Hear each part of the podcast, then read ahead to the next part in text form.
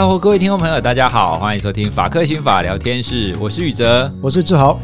前一阵子啊，有一个新闻看的让我觉得很奇特，有一群人，然后他在某一天呢，他到某一个餐厅里面，而那个餐厅里面啊，有我们的警政高层的人在里面聚会，然后呢，他就在那个餐厅的门口丢了，据说是上百只的蟑螂。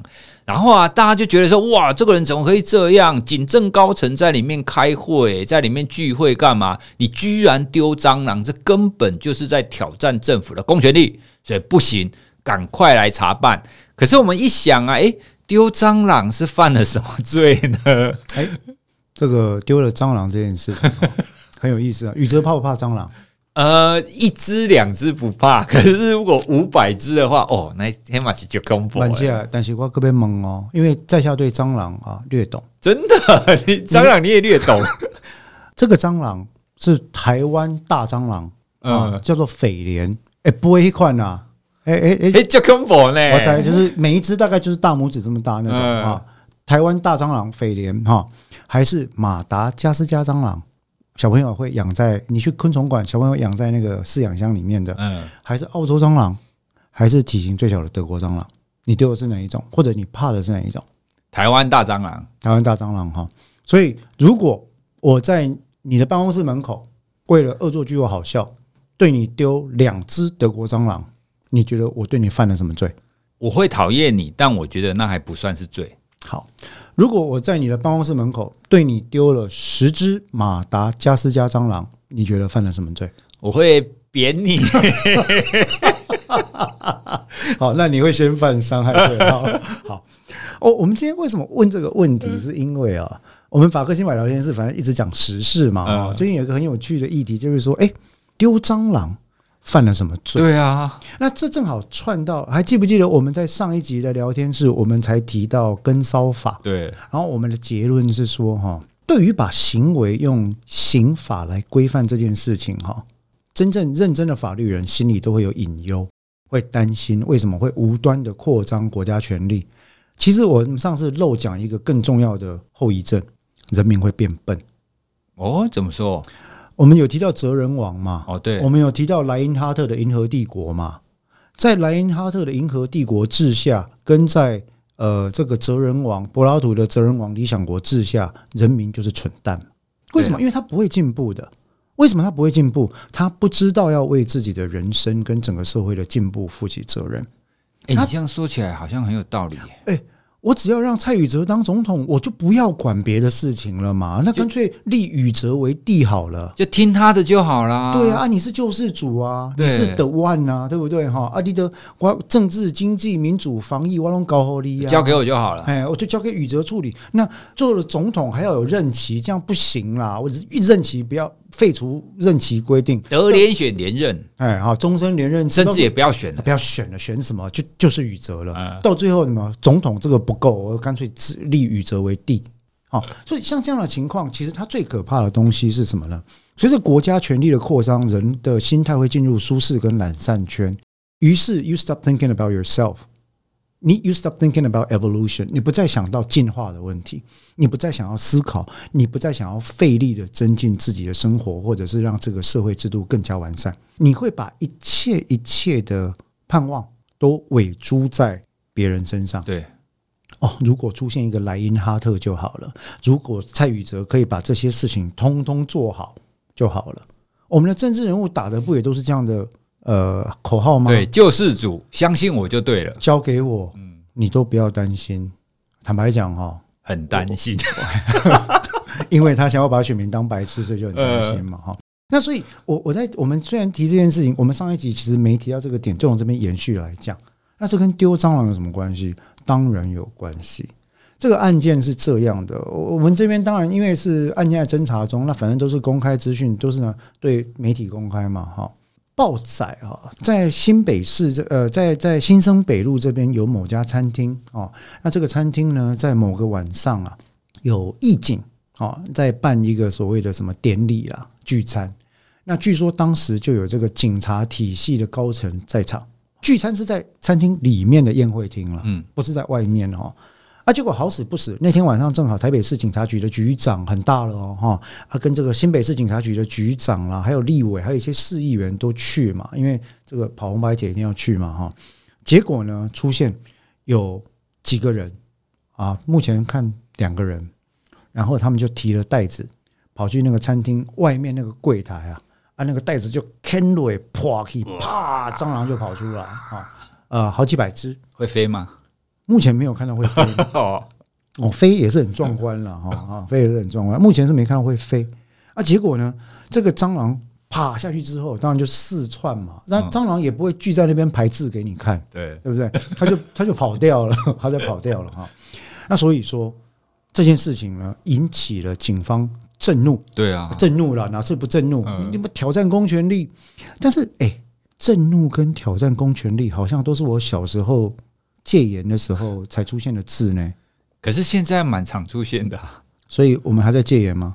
嗯，应该是某一些新闻媒体误用了这些词，误用了，因为我们这样讲，一定又会被人家说我们是乱源。对，但是我啦，我宇哲不是社会，我是社会乱源啊。但是我没有，我只在思考的过程就想到说，震怒啊，啊，你震怒的是什么？是蟑螂吗？泼蟑螂的行为吗？还是因为我是警察局长或者立法委员，你在柜台泼蟑螂，居然没看我的面子，还敢放五百只蟑螂在那边？虽然你不是冲着我来，但是让我没面子，所以影响公权力的尊严，所以我很震怒。所以公权力的尊严就是我的面子吗？诶，听起来好像是诶。我们栽了哈，我不知道，因为我只是一介贱民，我一介草不要贱民了，我只是一介草民。今天讲话有点酸，奇怪哦！我是一介草民，但是我搞不懂，就是说哈，嗯，泼蟑螂这件事情啊，如果我不是冲着警察局长来，对，坦白讲，我可能不知道警察，我甚至有可能不一定知道警察局长或立委在里面，对啊，因为你们在里面吃饭喝酒嘛，除非我一开始就说谎，我的意图就是要来整你们，那当然就是另外一回事。可是如果照目前看到的情况是说，我是跟这家餐厅的老板有纠纷，债务纠纷，对吧？哈，啊，或者想讲未来的这个更格之类，啊，又不想伤害人命，又不想妨害自由啊，不爱红个啊，所以呢，我就来丢蟑螂啊，正好我只是我不知道里面正好做了大头，嗯，对不对？哈，白道的大哥大啊，结果呢，引发震怒啊，这个震怒就不只是新北跟台北市警局震怒哦，内政部也震怒啊。行政院也震怒啊，他就举国震怒啊！怎么怎么现在官员情绪管理那么差？对吧？啊，他他你看一震怒之下，社会就震怒嘛，所以社会立刻就被一个标签盖住，就是说大胆挑战公权力。可是那一天，我的孩子回家之后问了一个问题，他说：“爸爸，丢蟑螂犯什么罪？”对，我为之语塞，我就开始问了孩子一连串问题，叫做苏格拉底答辩法。我说：“孩子，你说丢蟑螂哈？”是什么场合丢？什么时间丢？丢几只？丢哪一种蟑螂？丢的时候心里在想什么呢？如果你可以回答我这五个问题的话，我就有可能告诉你他犯或不犯什么罪。哦，之类。那就回到这个案子来讲哈，当天晚上我心里就在反刍孩子给我的问题：诶，丢蟑螂犯什么罪？丢蟑螂犯什么罪？是刑法上的恐吓为安罪吗？还是刑法上的强制罪吗？还是刑法上的什么胁迫罪吗？哈，我们上次有提到刑法这件事情，它有一个特色，就是说它的构成条件要很明确。举例来讲，强制罪呢，使他人行无义务之事啊，妨碍他人行使权利。我对你丢蟑螂，我让你行了什么无义务之事，或者我妨碍你行使了什么权利？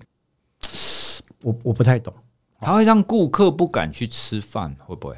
我可怜，但那基本上会是属于民事损害赔偿的范围。哦，这个是民事，也就是可能构成民法一百八十四条第一项前段的侵害权利、侵权责任。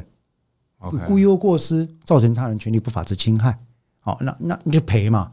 例如说，你丢，你居然敢来我的餐厅丢蟑螂，造成我那个晚上。之后的一周都停业，对啊，我花了十万块找清洁业者销赃，我花，然后我一个礼拜关店没有损失，损失一百万，然后我自己的商誉受损五十万，那我合并，我要跟你求偿，这叫什么？民事损害赔偿请求权，OK，民法上可以规范嘛？啊，你就告我就要赔就好了，啊，你就把账单列出来嘛，那就要法官判嘛。嗯，可是，在刑法上这构成什么罪？罪是国家来处罚。好，所以我就去看了那些东西，包括我们刚刚讲那个什么强制罪啦、恐吓为安罪啦等等。然后我就有一个很深切的恐惧，就是说，哎，我怎么好像不觉得丢蟑螂有可能一定会构成刑法上的犯罪？那讲到这边，可能如果听众是比较保守或比较哦不觉得说我们在颠覆社会秩序的话，心里就觉得说，哎，你你怎么法律人这样讲话呢？嗯，坦白讲，就是因为法律人我才这样讲话。哦，我不是故意耍机车啦，我只是在想说，这个在法律上哦，我们刑法有一个罪行法定主义啊，罪行法定原则啊，就是说，呃，行为之处罚以行为时的法律有明文规定者为限嘛，所以要处罚丢蟑螂这个罪，就必须法律里面有一条在讲我这个行为。而且可以做合理的解释，而且是缩小的解释，不是扩张的解释。这是法律的明确性跟谦逊性的原则。所以丢蟑螂是构成什么罪？我到目前为止是觉得无解。当然了，也有很多律师同道或检察官会出来说啊，这个很明显就犯法啊。我是很谦卑的，希望他们告诉我哪里犯法。然后我在教学生的时候，我就会用刚刚的这个例子嘛。以我太太的立场，如果有人敢对她丢一只蟑螂，唯一死刑，我女儿也是。我女儿如果当法官，有人敢对她丢蟑螂，啊，一定是判唯一死刑。好，那我儿子呢？他完全不在乎，他是敢用脚去踢蟑螂那种人。嗯，好啊，我呢，我就要看，如果是朝我飞过来的蟑螂，我就会以棒击之，好像打棒球一样把它挥出去。如果是德国、澳洲或马达加斯加蟑螂，我就觉得说，哎，要看几只，我会觉得很烦，很难处理，或者觉得这环境很脏，我不想吃了，这样而已。可是你说它对我构成什么犯罪？在刑法上，我们就要涉及到一个概念，叫法益的侵害。就是说，哈，被定义为犯罪这件事情，通常是因为这个行为在法律上侵害了某一种法律的权益，或者是秩序。而这个权益或秩序，在法律上有特别用国家强制力来保护的必要性。逼论公，与着你的生命、健康、身体、自由、名誉、财产、人格等等，对吧？哦，那呃，国家的金融秩序啦，社会的和平啦，等等，这这这都是啊，国家的存续啦，这都是有一些不同的法益存在。我们讲到这边哈，那我再回头来请教宇哲，因为你可能是国民法官嘛哈。听完了这些之后，你可不可以告诉我，你觉得丢蟑螂犯了什么罪？我会觉得他让我心生恐惧啊。你害怕蟑螂对你怎样？应该是说那么多的蟑螂会让我觉得带了很多的病菌，然后我也不想经过它，所以它阻却了我行走的自由。好好论证。照这样讲，最近新增的武汉肺炎那五个案例，应该通通以恐吓为安罪起诉。哎，你不注意管理自己的健康，带源造成我现在不敢去宜兰礁溪老爷玩呢？对啊，你妨碍了我去宜兰礁溪老爷的自由啊！我不敢坐格马兰客运，你知道吗？哦，那你既强制又恐吓，让我心生畏怖啊！因为你可能带原则啊，很可惜，法律没办法这样解释嘞。为什么？因为他要有一个相当直接的风险关系在，所以你说丢蟑螂这件事情让我害怕染上疾病。坦白讲，如果照这样的话，永和乐华夜市附近的居民通通可以起诉永和夜市的管理委员会，呃，哎，刑法的罪名啊。所以，呃，产生疾病这件事情恐怕不是恐惧的来源。有没有别的可能沉醉的理由呢？我是真的，我是真心的请教，我不知道，因为蟑螂看起来就很恐怖啊。那如果是蛇呢？蛇更恐怖啊，蜘蛛也是很恐怖啊。这种会对人类，就是天性上，或是大部分人类都会畏惧的一个昆虫或生物。那这种东西，你本来就不应该要大量铺露给人类看嘛。好哦，我觉得如果这样讲，那我们来假设一下，公堂之上假设一下，应该是没有犯法了哈。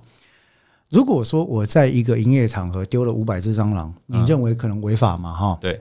那我去一个人呃一一堆人居住的集合住宅丢蟑螂，应该也就违法嘛？对啊，一样的行为嘛？哈啊，如果这个住宅住的都是大学生、年轻人，你丢了蟑螂之后，经过民意调查发现，百分之六十的人并不在意蟑螂，因为房租很便宜啊，I don't care。那你认为这样还违法吗？实证研究表明，其实大部分人没有心生恐惧哦。对啊，所以这就是跟跟烧法一样啊！你有没有让当事人觉得心生恐惧嘛？所以，所以这会变得很难。就是说，你看，当我们在讨论的时候，就出现了一个一个漏洞，就是说，你要解释成这样或那样，就有成罪或不成罪的可能或的空间。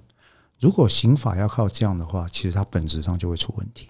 你的意思是说，刑法不应该要依赖某一些人的主观来感觉，说，比如说，我觉得可怕，所以他有罪；但是我觉得他不可怕，所以他就无罪。其实不是这样，因为在法律上，我们确实有一些要件是透过被害者啊或者行为的接受者他主观的概念来定义的，例如所谓的心生畏怖，嗯，或者所谓的致死不能抗拒，或者以物理或现实的恶害通知。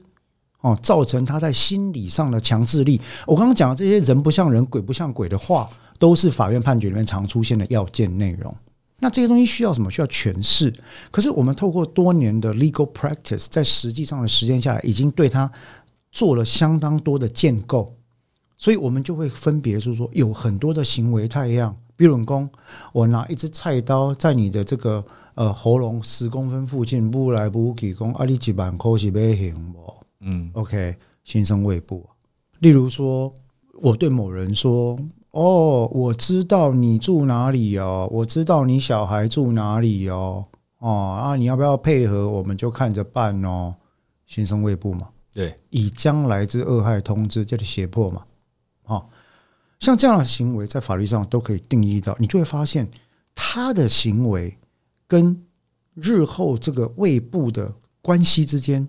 是相当程度上有直接关联的，嗯。可是你说我丢一只蟑螂，我要造成你新生胃部，一般合理、客观、理性的人都不一定会因为这样而就有胃部。对，一只应该不会，可是五百只就会啊。那四百九十九只呢？也会啊，就感觉很多就会啊。那三百只呢？这个可能要看它洒洒起来的太阳是什么。满天花雨呢？满天花雨当然就是很可怕啊。那如果五百只都是假蟑螂呢？嗯，好问题。你你有没有发现我一直在测试你的底线？这个应该要哦，五百只假蟑螂应该要看当下那一个人他有没有办法判断，很快的判断那是假蟑螂。如果他觉得是真蟑螂，那当然他也是。那如果不行的啊，如果他一直把小啊，我丢了五百只蟑螂也不会动，对不对？啊，结果他就啊吓死人了，然后就去告了。今天我们来想，如果有一个警察局接到报案。啊，例如宇哲，你去报案说：“哎呦，黄志豪这个碰头对面啊，在我办公室门口丢了五百只蟑螂，假的。”你觉得警察会什么反应？蔡老师，拜托一下好吗？拜托一下，我们很忙，我们很忙好吗？好，所以这里就出现一个问题了。我们讲到你跟你说的这个行为，跟造成人心生畏怖，或者致死不能抗拒，或者是妨碍他行使权利或行无义务之事之间的关联性是什么？法律就在探讨这种问题。然后再加上我们现在讲到几个原则，刑法尤其是相较于其他法律要更加的谦逊，要更加的退缩，因为它是国家权力。意思就是说，不要忙板书板上弄被用刑法来处理了。嗯，不要动不动就要入人于罪。为什么？因为其实预防效果不好。对，当一个社会做什么都犯法的时候，其实大家都会变成犯罪分子嘛。那所以在这个议题里面，我们今天讨论到说，哎，丢蟑螂构成什么罪？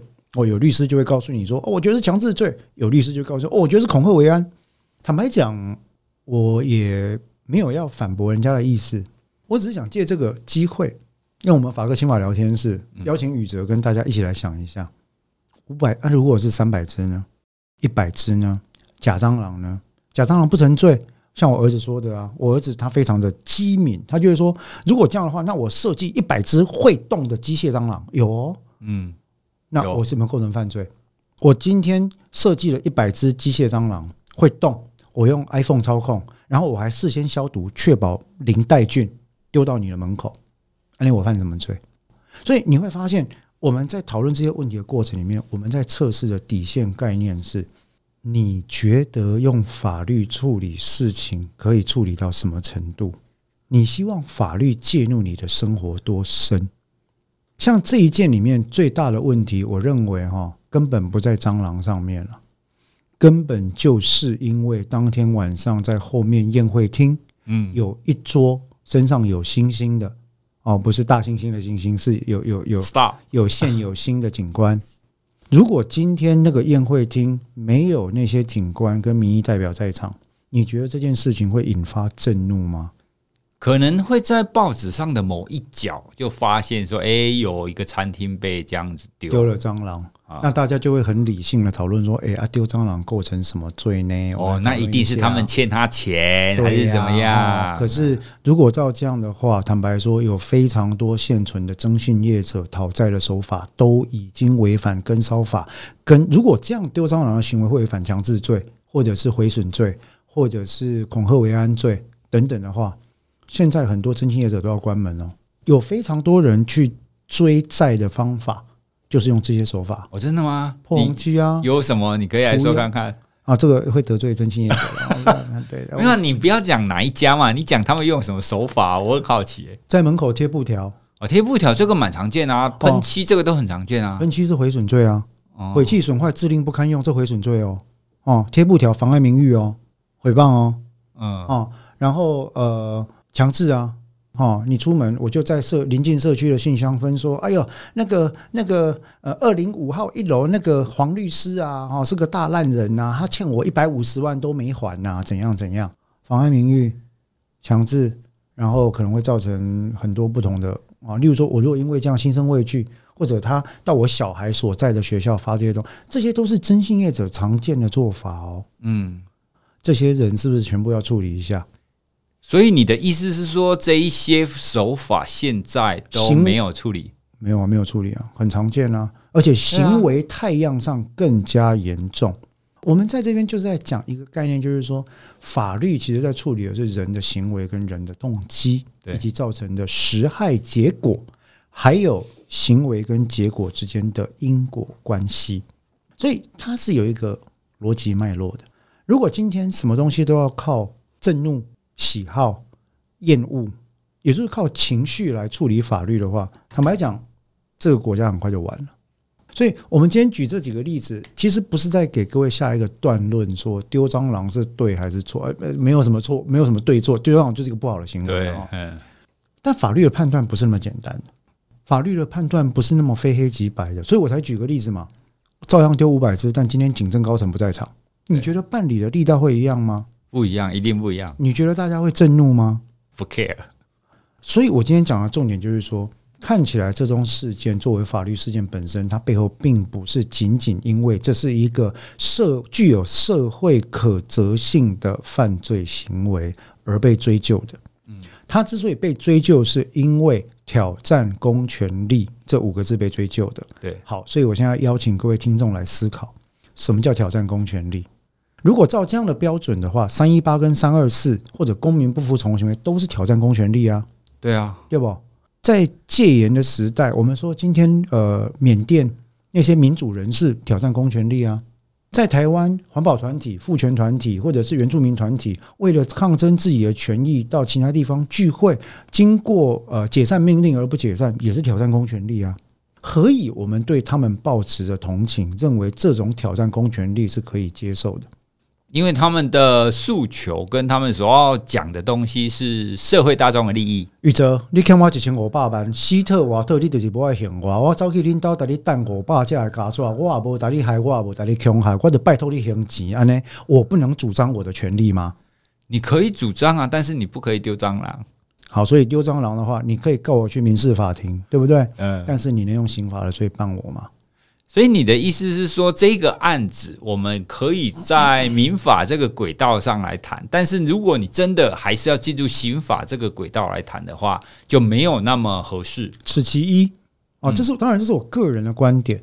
坦白讲啦，正宗的刑事律师对于刑法都会很保守啊，我是这样认为了哈。当然有很多人可能不同意，但我是这样认为。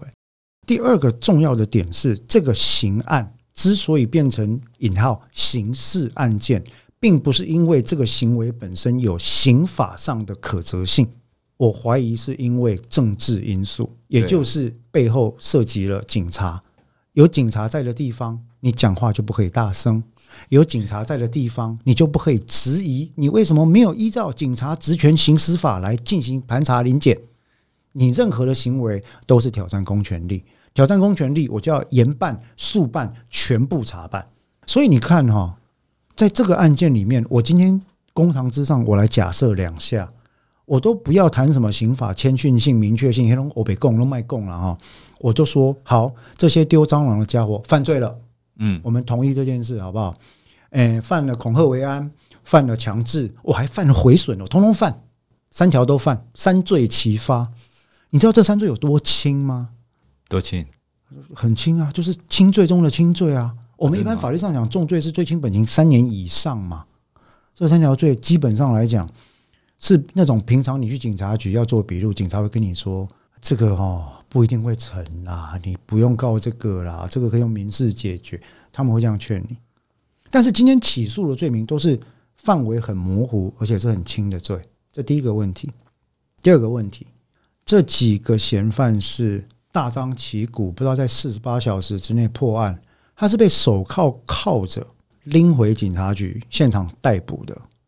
我没有听说过这么严重、这么轻微的犯罪是用这么高的手段在处理的，因为我们要使用借这个所谓的借据，就是这种所谓的这个手铐、手铐啊，警戒是有所谓的使用规范的哦。我们在刑事诉讼法上使用强制力要符合比例原则，意思就是说，如果今天我请你到案来协助侦办，或者传唤你作为被告，而且乖乖平压崩的来啊，嗯。我为什么要靠着你，让你被媒体拍摄呢？所以你会看到这个案件处理的方式里面，它是恐吓为安、强制或者是毁损罪。假设有的话，它是用杀人罪的高度来办。哇！你没有发现那些嫌犯的照片有没有？然后当然各大媒体就写的不亦乐乎嘛。对啊，他有东西写嘛。嗯。但是有没有媒体去思考这个问题呢？你为什么用？连续杀人罪的高度在办一个毁损罪或者强制罪，有没有人可以告诉我背后的法律依据是什么？如果没有的话，那我是不是可以合理的怀疑说，嗯，就是你觉得要惩罚惩罚挑战公权力的人，不可以这样？所以还是回到挑战公权力，我们要彰显正义。对啊，好，晋级的巨人啊，做啊，你做啊，哈，谁的正义？谁的公权力？呃，今天在缅甸对人民进行戒严跟屠杀的，是不是一种正义？他们也觉得他们是正义，他们也是公权力啊！啊，所有的公权力在成为法西斯之前，都主张自己是无害的公权力啊。纳粹也是公权力啊，对吧？嗯，墨索里尼的意大利集权政府也曾经是公权力啊，史达林也是嘛，对不对？啊，今天我们很多的邻居都还是认为他们是公权力，他们是真正的民主啊，对吧？嗯，所以在我们讲这些东西的同时，你你一定会觉得说，哎，这本书足奇怪，你打恭维两边滑坡，然后今天这样讲处罚蟑螂，蟑螂出丢蟑螂就很令人讨厌啊，就是要罚。你也可以讲到一个五四三，其实不是的。我要讲的事情是思考这件事。你有没有想过，公权力对你生活的影响是什么？还是大家都觉得低着头做人没有关系？只要我好好的生活，就不会受到这些影响。你带着朋友在前往西门町的路上，只是因为你穿着奇怪了一点，警察就把你拦下来盘检？不可以啊！为什么不可以？怎么可以侵害我的生活？欸，你看起来身上就是有带冰毒，好不好？哪有？你这样眼眶深陷啊，脸色双颊凹陷，有黑眼圈，这就是服用安非他命的特征啊！我只是好几天没睡好啊！来，先生，把身份证拿出来，不要再讲了。现在给我看你的身份证，然后身上出示你的东西，快点！我没带，跟我回警察局二十四小时。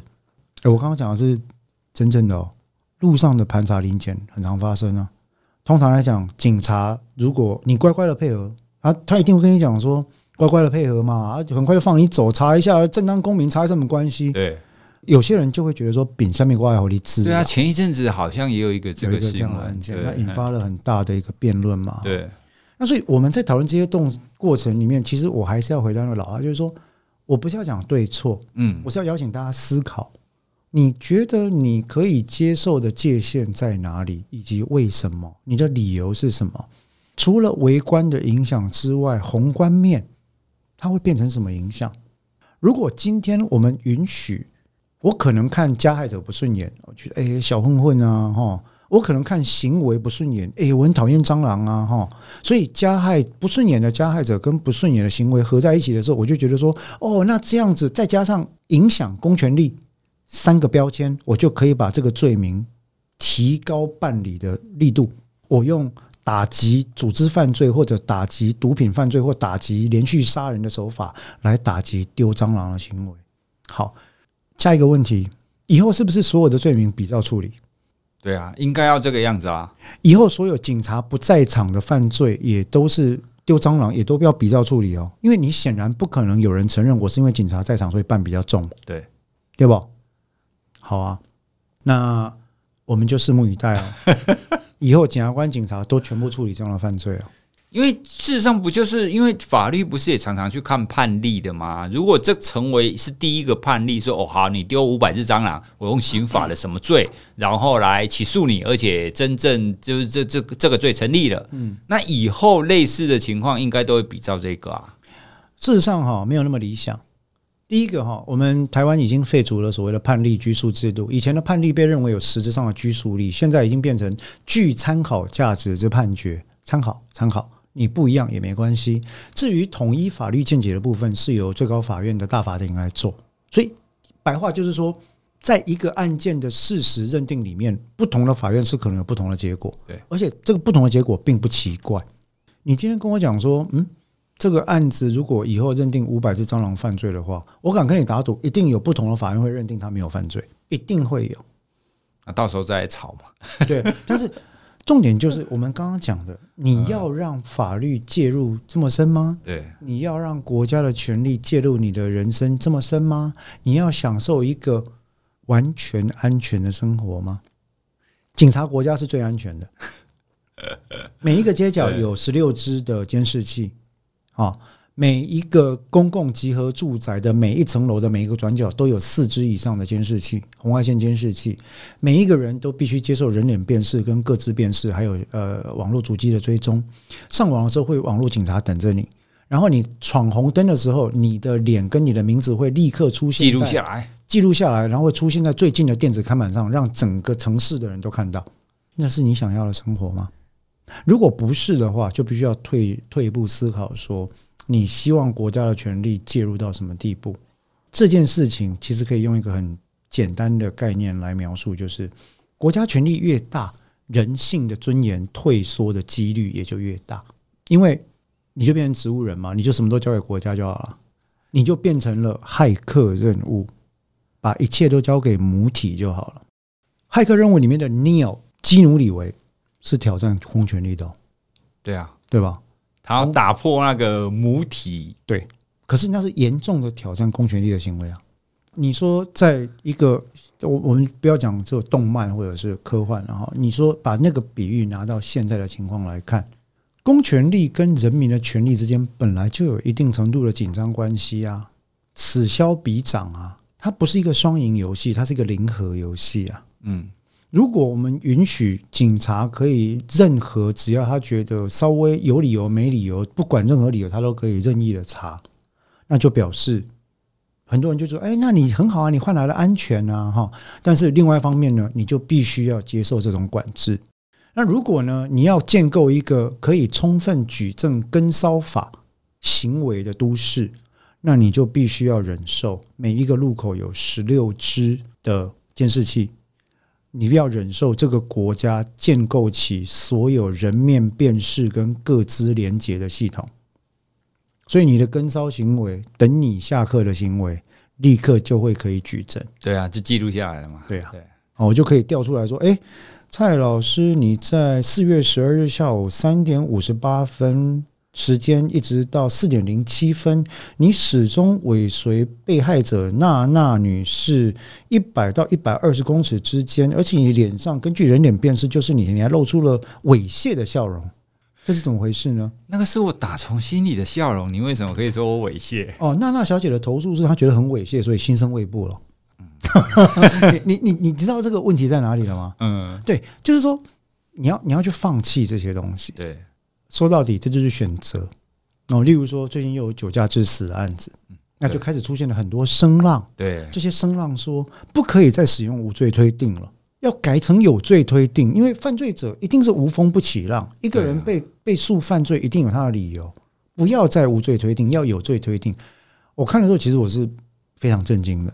可是，如果有一天人民选择说我们要全部废除无罪推定法则，我们要改成有罪推定法则，我想台湾距离这个大逃杀的日子应该不远。监狱会关不完，关不完，会关不完。呃、现在已经爆满了，以后可能就真的要像我们有一集讲的，每一家 seven 就可以经营监狱一样。对对对对，就我们、欸、我们要到处都要盖监狱啊。seven 就以后广告词就是说，您矫正事业的好邻居啊，您您教化的好邻居，在街角就有矫正所，就有戒治所啊。那我们这边可以收容六到十人哦，而且还可以用玻璃帷幕供人观赏。对，所以，所以我我们现在讲起来好笑，但是我们回到我们这个讨论的源头，丢蟑螂这件事情，大家的直觉反应是说，好可恶。对，那我问了很多问题嘛，那你就可能会觉得说，哎，你是方唐镜哎，你很鸡歪哎，你要问这些干嘛？可是这就是现实生活的问题啊，我跟孩子就这样讨论的啊。其实我觉得我们讨论的这一些啊，都让我想到，在将来我在跟孩子在讨论很多事情的时候，真的，你表面上所想的，或者你表面上看到的，都没有那么单纯。因为像比比方说，我们今天在讨论之前啊，我的想法就是很简单，这一些丢蟑螂的人，他应该要受处罚，坏蛋。对，但但是这个处罚，哎，民法跟刑法它又是不一样的，不一样啊。而且刑法就像你刚刚讲的，今天好，你就算真的把他抓起来，就算他有罪，但是他应该他可以用手铐吗？对，这个其实都是我事先不会想到的点，而这些也都跟我们赋予这个政府赋予公权力多大的力道。他们可以执行到什么程度都有关系，而且另外一个更可怕的情况是，好像有大官在，罪才会办得更严重、更快哈。这个似乎也不是件好事，不是好事啊！如果今天我们就是升斗小民开的餐厅，今天也没有大官来，那我被泼了五百只蟑螂，我去报，搞不好警察，我不是说他们会，但我说，说不定你会听到一种声音是说。啊！你要收证啊！你把对方的五百只警察丢的录影带跟五百只蟑螂 够，五百只警察。我跟广大的警察同仁在此郑重致歉，我是口误哈。把五百只警把蟑螂抓来给我当犯罪证据，抓不完呐、啊。好啊，那你怎么证明他有丢蟑螂？有录影带啊！啊，录影带只丢了他丢袋子啊。啊！我看到地上一点一点的，我怎么知道这名餐厅地上很脏？呃，你你搞错，你也立下来啊！我大概在证明一犯罪啊！哇！啊，如果办一般案件跟办有大官在的案件是有这种差别的话，这么加嗨不妥不妥嘛？对啊，所以我们在讨论其实这些问题，而不是说什么东西就是对或错，嗯，而不是说就是要挑战怎么样，因为要做这种思辨练习，我觉得会对大家比较有帮助，而不是说你看到有人。犯罪被判了罪，或者是被呃从严从重侦办，你就觉得很爽，爽不会带来什么结果。对，爽完了，我们还是要知道这当中有哪一些细节，我们应该要更清楚啦。主要还是要思考，对，还是要思考，对，所以真的不容易。多种思考都对我们是好的啦。对，啊，对。好，那我们今天呢，就从蟑螂这个世界呢，来让大家聊一些各种思考的面向啊。那我自己也的确的有一些收获，可以更了解说，哦，原来我们所谓的法律还有这么多细节在里面。是啊，是啊，是啊。对，好，那我们今天就跟大家分享到这边喽，谢谢大家，谢谢，拜拜。拜拜。